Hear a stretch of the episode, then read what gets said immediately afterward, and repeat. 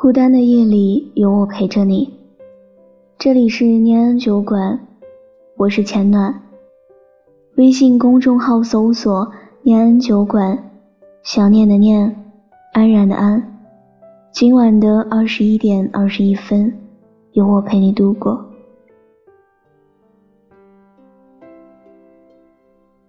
你心里开始有自己的时候，才会越来越不愿意。去做没有意义的事，不会去打听他人的隐私，不会去讨论无关人的绯闻，不会去在意不重要的人对自己的评价，不会因为突如其来的挫折而忘记自己的初衷。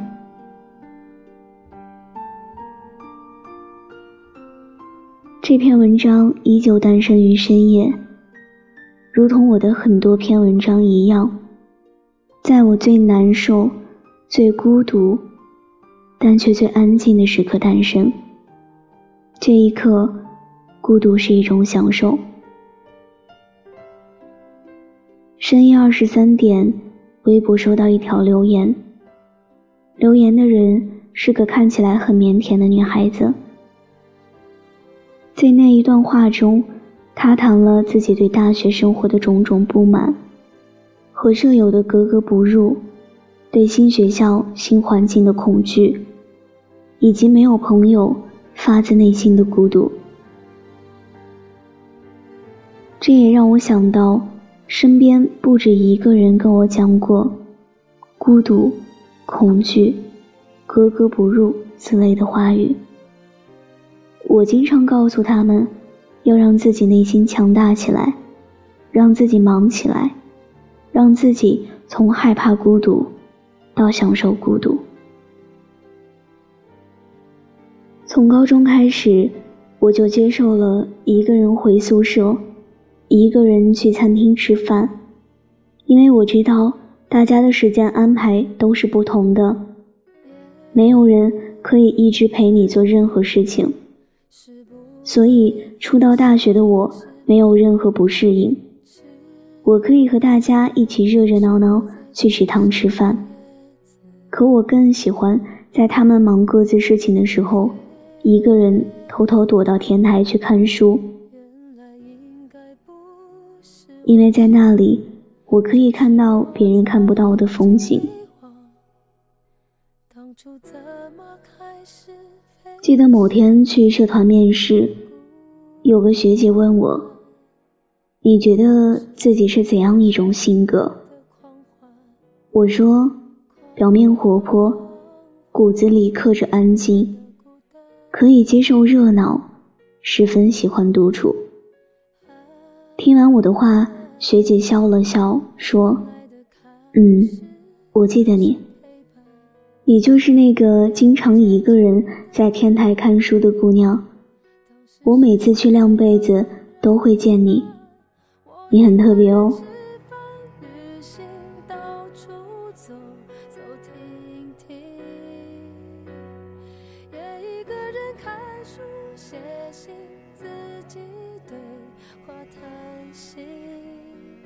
听到这句话的时候，我的心有所触动，但我说不出是怎样的一种感觉，就是突然很通透。是啊。没有人觉得我是孤独的，他们只是觉得我和别的女孩子不一样，我是个特别的姑娘。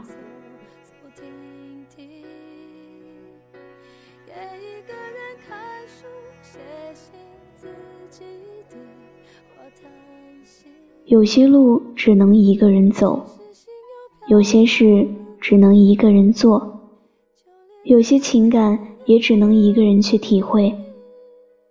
如果在通往优秀的路上，我注定孤独的话，我宁愿我永远是那个每天躲在天台看书的姑娘。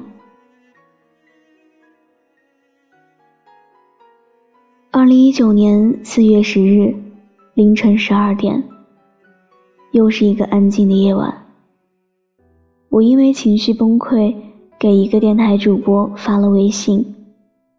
说了好长好长一段话，然后收到了很长一段回复。我抱着手机看了很久，第一次觉得一个人也挺好的。二零一九年四月二十三日，我给这个我很喜欢的电台投了第一篇文章。等了一个多星期，就在我等得快要放弃的时候，我从主播口中听到了我的文章。我突然想起那天边写文章边掉眼泪的矫情样子。一个人偷偷抹眼泪，一个人偷偷幻想，我努力的样子，苦极了。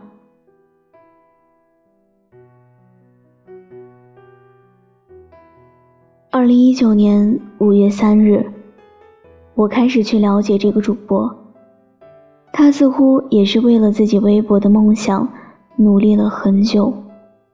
从二零一四年。他开始自己尝试录音，一个人做后期，一个人排版，一个人努力搞定一切。在别人打游戏、谈恋爱、吃喝玩乐的时候，他选了一条不一样的路。因为不同，所以注定孤独。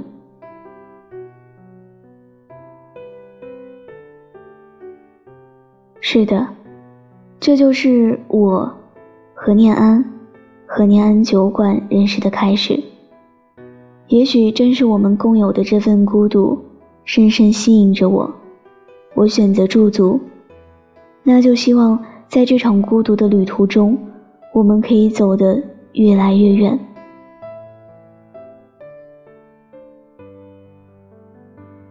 刘同在他的书中写道：“也许。”你现在仍是一个人吃饭，一个人看电影，一个人睡觉，一个人乘地铁。然而，你却能一个人吃饭，一个人看电影，一个人睡觉，一个人乘地铁。这样的状态本不用悲伤，因为很多人离开了别的人，他们就没了阳气，没了生机。所以此刻。你的孤独，虽败犹荣。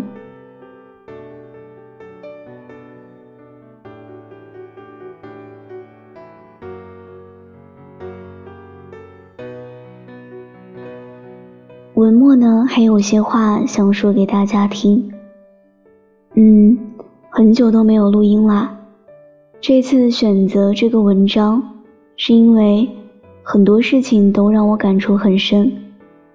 所以，我想把这篇文章送给所有独自奔波、感到孤独的人。最后，分享一个曾经让我很感动的乐评给你们吧。他说：“陌生人你好啊，现在是凌晨四点，我是二十岁的小栗子，刚出差回来，一个人拎着行李箱刚下飞机。”我想告诉你，凌晨四点的大上海真的美极了。我希望，也祝愿你的孤独虽败犹荣。十月的阳光高照在我醒不了的床上。你只是为我盖一个被子就走了，可那只是一场梦。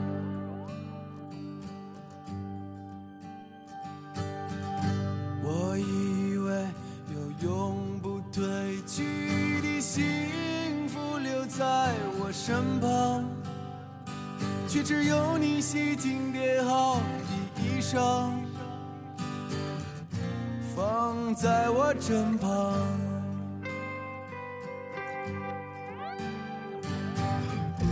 我也只能站在街头想着你苍凉的后背